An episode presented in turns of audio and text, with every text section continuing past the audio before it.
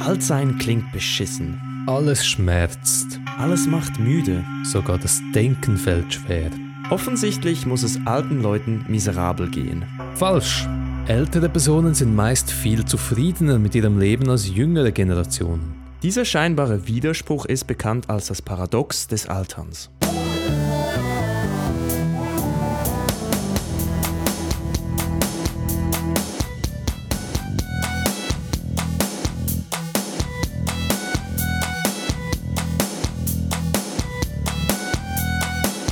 Sind alte Leute wirklich zufriedener? Und wenn ja, wie lässt sich das erklären? Über diese und weitere Fragen sprechen wir mit Dr. Matthias Hofer, Medienpsychologe an der Uni Zürich. Mein Name ist Tobias Füchslin und ich bin Marco Kovic.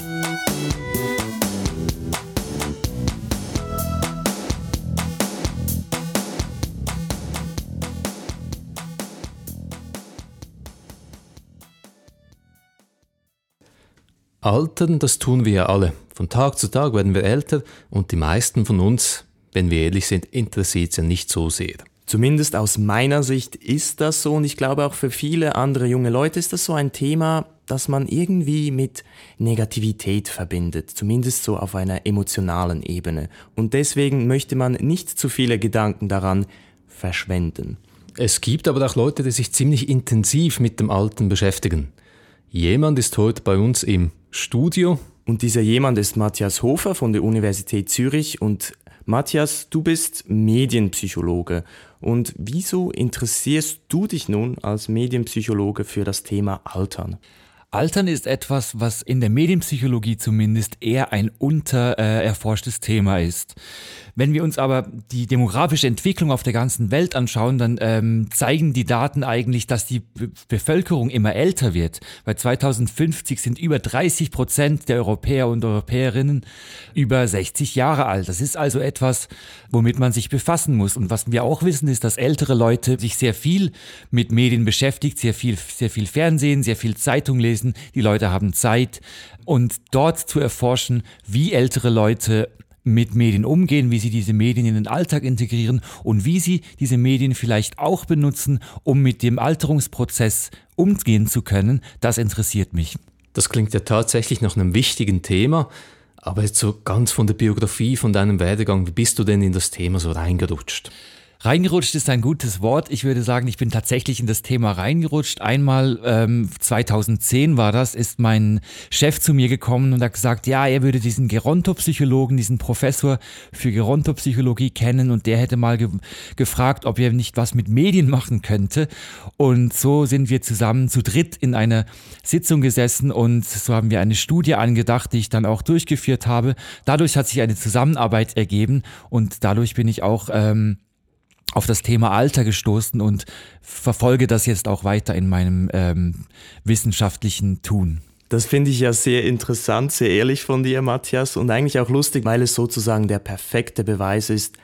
Generell sind Leute nicht sehr am Alter interessiert. Es ist eher ein Thema, das man lieber mal ausblendet in seinem Leben und sich auf andere Dinge konzentriert. Was würdest du sagen, sind Gründe dafür, dass ich gerade, ich, das ist ja pauschal mal eine Behauptung, dass junge Leute sich eher nicht so gerne Gedanken zu diesem Thema machen. Ich glaube, junge Leute haben eine Zukunft, die vermeintlich unendlich ist. Der nächste Tag kommt auf jeden Fall, man lebt einfach weiter und das Alter hat auch mit dem Tod zu tun und der Tod ist etwas, das unweigerlich kommt. Wir alle müssen sterben mit hundertprozentiger Sicherheit und das ist natürlich etwas, was man lieber in seiner Gedankenwelt vermeiden möchte mit dem Alten verbinden ja auch sonst nicht so die schönsten Dinge. Irgendwie Krankheit, Gebrechlichkeit, man ist langsam, man ist mühsam für die, für die anderen Leute. Hat es irgendwie auch eine kulturelle Dimension, das Alten? Ich glaube, Altern ist etwas, was man lieber nicht sehen würde, eben aus genannten Gründen. Alter, wenn jemand, der älter ist, ist näher beim Tod und der Tod ist etwas, was wir ausblenden möchten. Wie du sagst, hat Alter auch mit ähm, sehr vielen Verlusten zu tun. Man ist kognitiv vielleicht nicht mehr so gut, man hat Schwierigkeiten, neue Dinge zu lernen, man ist emotional vielleicht auch nicht mehr so auf der Höhe, man hat viele Verluste in seiner Familie, die Freunde sterben vielleicht, man ist einsamer. Man könnte sagen, man kann ein ziemlich negatives Bild vom Altern zeichnen. Wie du sagst, kann man sich ja ein wirklich sehr negatives Bild des Alterns zeichnen. Wie sieht es aber bei den alten Leuten selber wirklich aus? Ich habe da zumindest so den Verdacht, dass denen vielleicht doch nicht allen so elends geht.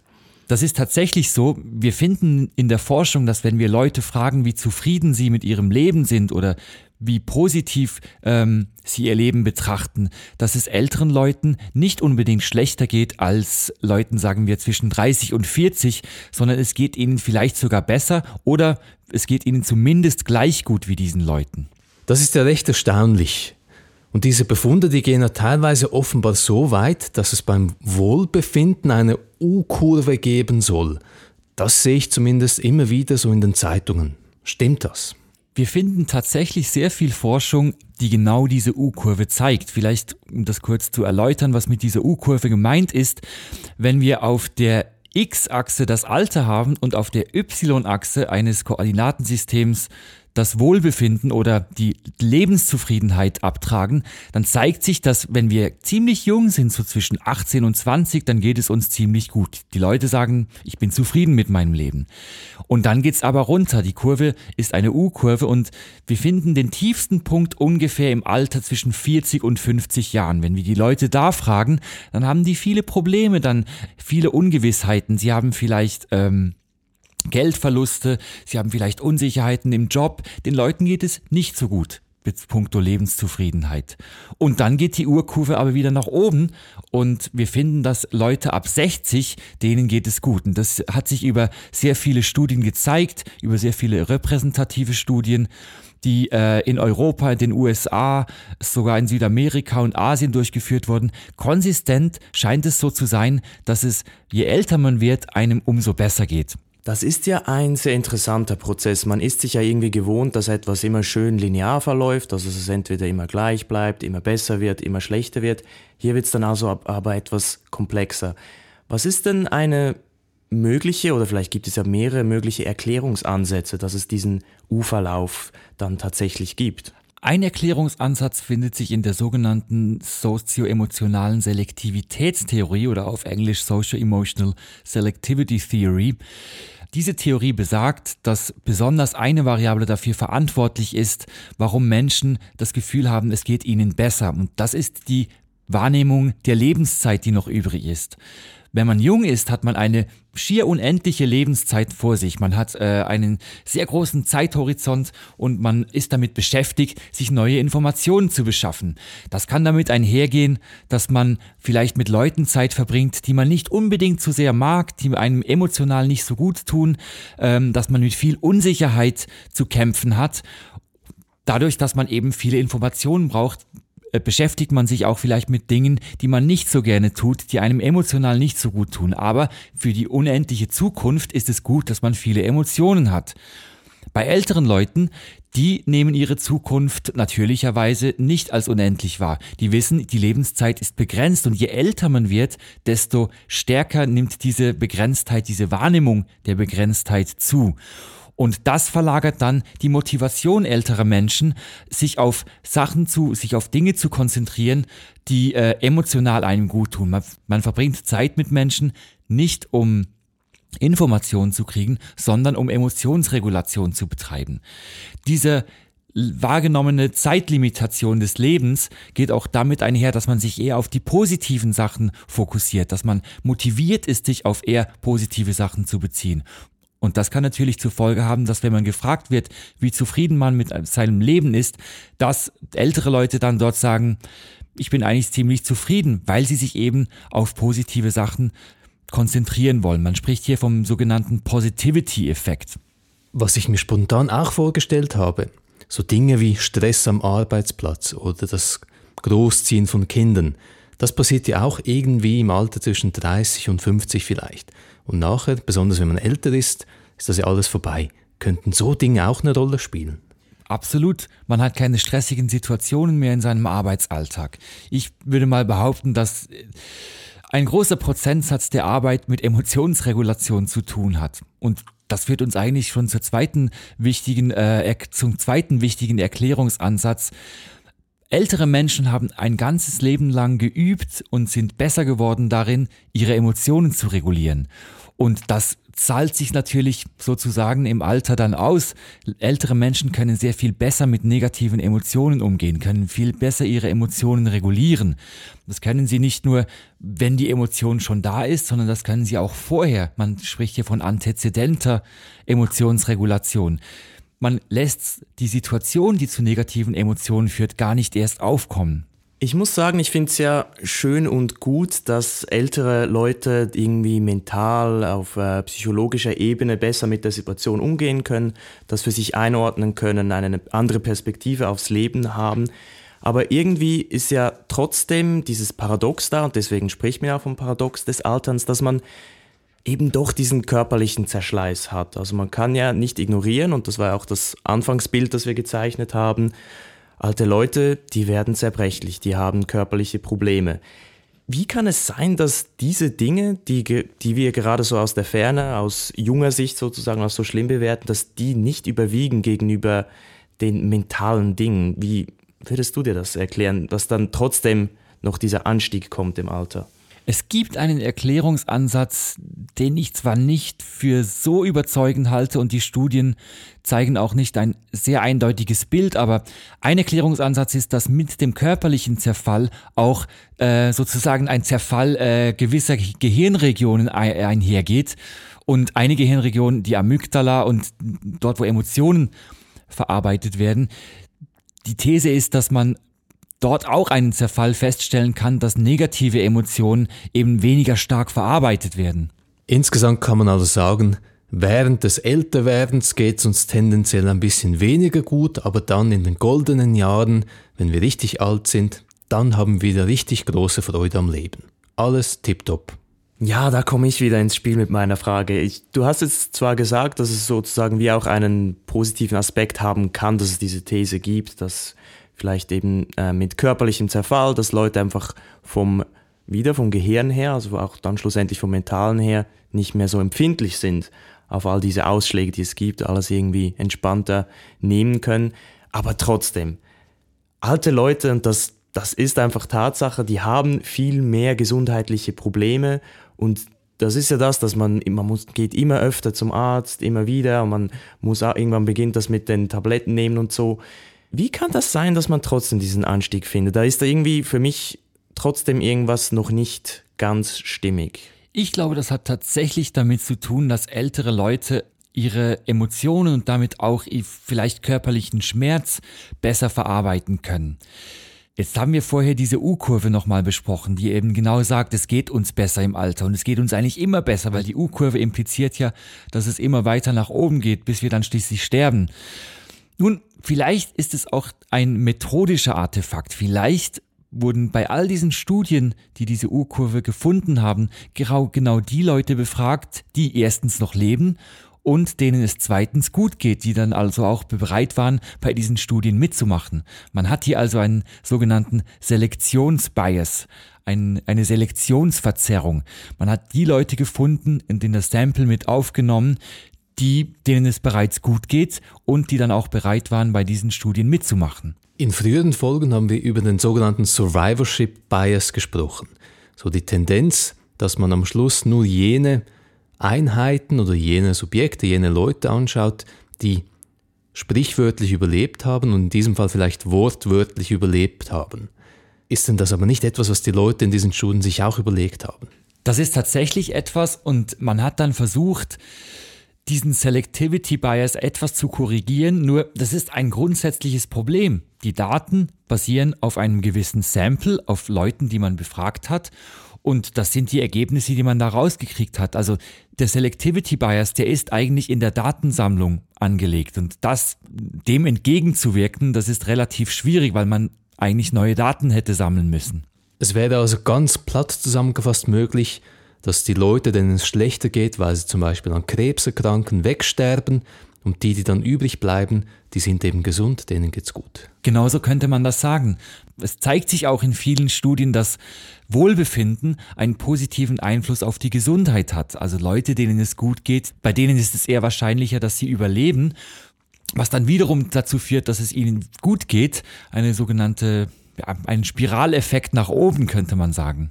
Wir haben jetzt ja immer so ein bisschen auf der Ebene gesprochen von, ja, man schaut äh, auf nationaler Ebene, wie sieht es da aus in der Bevölkerung, wie entwickelt sich das mit dem Wohlbefinden. Aber es gibt doch bestimmt auch Studien, die einfach mal direkt bei einigen Leuten direkt schauen und vergleichen, wie geht's alten Leuten, wie geht's jungen Leuten. Hast du da irgendwelche Einblicke? Wir haben tatsächlich neulich eine Studie durchgeführt, wo wir ältere Leute in Holland in einem Altersheim befragt haben und die gefragt haben, wie geht es ihnen denn so?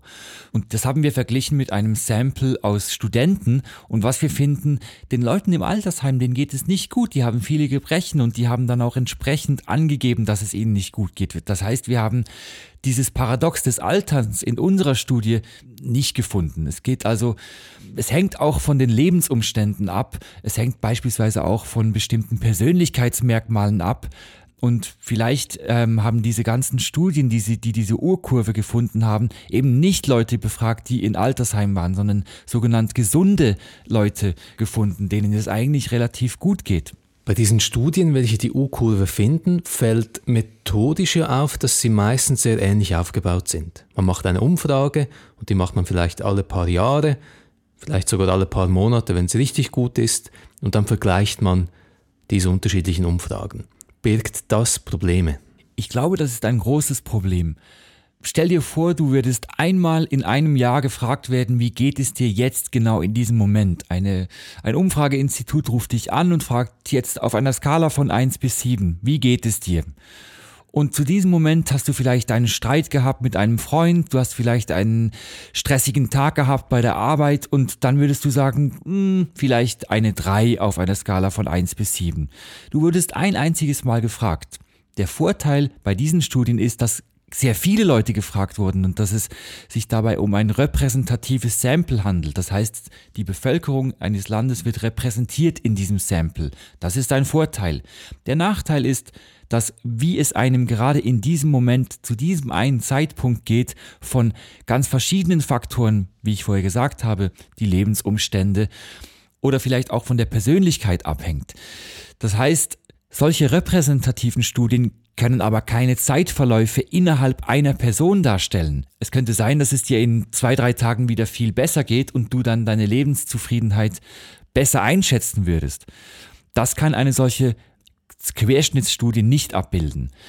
Dazu braucht es Langs Längsschnittstudien, die aber nicht nur ähm, in sehr großen Zeiträumen abfragt, das heißt nicht jeden, jedes Jahr einmal oder jede, alle zwei Jahre einmal, sondern vielleicht jeden Tag dreimal die Leute fragt, wie geht es dir jetzt? Dann am Mittag, wie geht es dir jetzt? Und vielleicht ist es auch sinnvoll, nicht auf die Unterschiede zwischen ganz vielen Personen zu gucken, sondern auf die Unterschiede innerhalb einer Person, die Verläufe einer Person über einen längeren Zeitraum zu messen. Ich glaube, dort würde sich ein differenzierteres Bild ergeben. Ich finde das ganz interessant, wie du das sagst, dass man vielleicht eben auch schauen muss, dass man da doch noch viel Forschung investiert, vielleicht auch in andere Forschungsdesigns, also wie du beschrieben hast, dass man versucht, nicht einfach so diese groben Einblicke zu haben, sondern auch genauer verfolgt, wie es den Leuten geht über Zeit. Denn mein Eindruck war so ein bisschen, äh, und ich habe mir das wirklich nur sehr oberflächlich angeschaut, aber es gibt halt Studien, gerade früher, also die Älteren, die sagen, ja, es gibt die U-Kurve, und dann kommen ein paar Neuere, die, die das kritisch beäugen und sagen, ja, vielleicht doch nicht wirklich. Also es ist wirklich doch etwas, wo man forschen muss und schauen muss, ob sich das bestätigt. Jetzt können wir aber auch mal unabhängig davon, ob es nun die U-Kurve gibt oder nicht, überlegen, wenn wir denn wollten, dass es die U-Kurve gibt, sprich, dass es den alten Leuten gut geht. Was müsste für eine Gesellschaft, was wären dann die Konsequenzen, die man ziehen müsste oder sprich, besser gesagt, was müsste man anstreben als Gesellschaft? Was wären vielleicht Themenbereiche, die dann wichtig werden? Ich glaube, man müsste viel mehr Integrationsarbeit betreiben.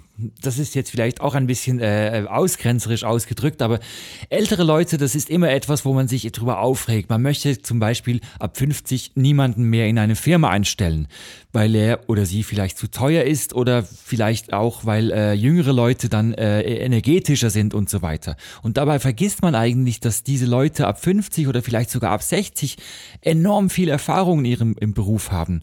Und die Integration dieser Leute in eine, in die Workforce, in, in die Leute, die tatsächlich noch aktiv sind, wäre beispielsweise ein Weg. Das kann aber auch im Alltag bei jeder einzelnen Person stattfinden. Keine Ahnung, heute bin ich aus dem Bus ausgestiegen. Vor mir waren drei ältere Leute, die eher langsam aus dem Bus gegangen sind. Ich habe schon gedacht, los jetzt, ich muss aus dem Bus aussteigen, macht schneller. Vielleicht auch in, in solchen Situationen kann, könnte man sich überlegen, hm, na gut, die Leute können vielleicht nicht mehr so gut gehen. Ich bringe Verständnis für diese älteren Menschen auf. Mir wird es irgendeinmal auch so gehen. Ich finde gerade das, was du jetzt angesprochen hast, so mit dem eigenen Umgang mit älteren Personen, ganz interessant, wenn ich das auch bei mir beobachte.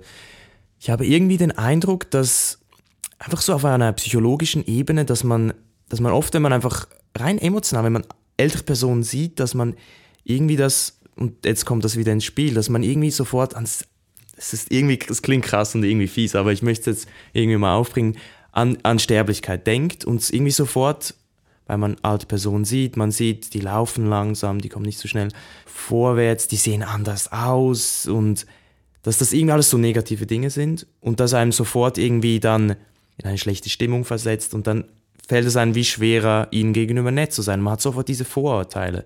Und das hat dann bestimmt einen starken Einfluss. Und ich frage mich, bin es nur ich, spinne ich oder könnte das was sein, was bei vielen Leuten irgendwie so ein bisschen eine starke Verbindung Alter, Negativität, dass das dazu führt, dass man ältere Personen nicht so gut behandelt? Ich glaube auch, wie ich eingangs gesagt habe, der Tod ist etwas, womit wir uns nicht wirklich äh, auseinandersetzen wollen.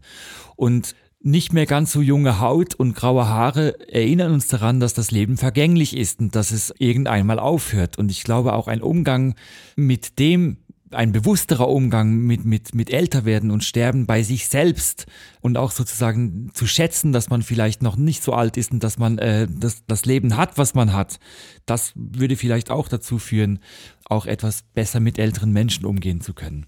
Ich glaube, das Stichwort ist hier Ageism, also sozusagen eine Ausgrenzung älterer Menschen. Man sieht die älteren Menschen nicht als Individuen, sondern als eine Gruppe, die man eigentlich lieber nicht in seiner, in seiner In-Group der jüngeren Leute haben möchte. Und dies, das Vermeiden dieses Ageism durch vielleicht Kontakt zu älteren Menschen würde bestimmt hilfreich sein, um diese U-Kurve tatsächlich wahr werden zu lassen.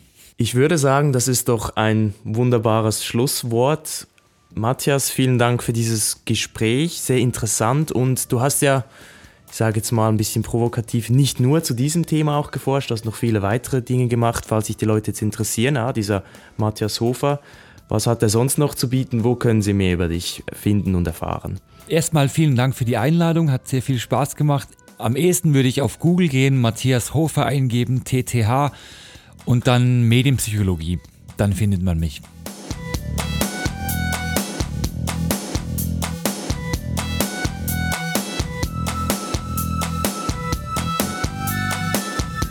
Altern ist ein sehr wichtiges Thema, über das wir öfter nachdenken sollten, nicht zuletzt, weil es uns ja alle betrifft.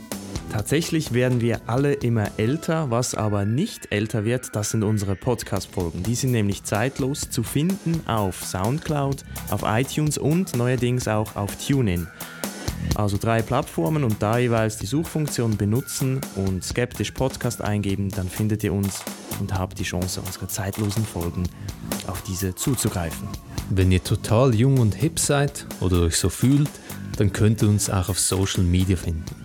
Facebook und auf Twitter könnt ihr nach Skeptisch Podcast suchen und dann solltet ihr bald auf uns stoßen. Die heutige Folge wurde produziert von Dominik Pfleghaar und bei ihm entsteht das Paradox, dass je länger wir eine Folge aufnehmen, desto kürzer schafft er es, diese zusammenzuschneiden. Wir hoffen, die Folge hat euch gefallen. Und bis zum nächsten Mal. Bleibt immer schön skeptisch.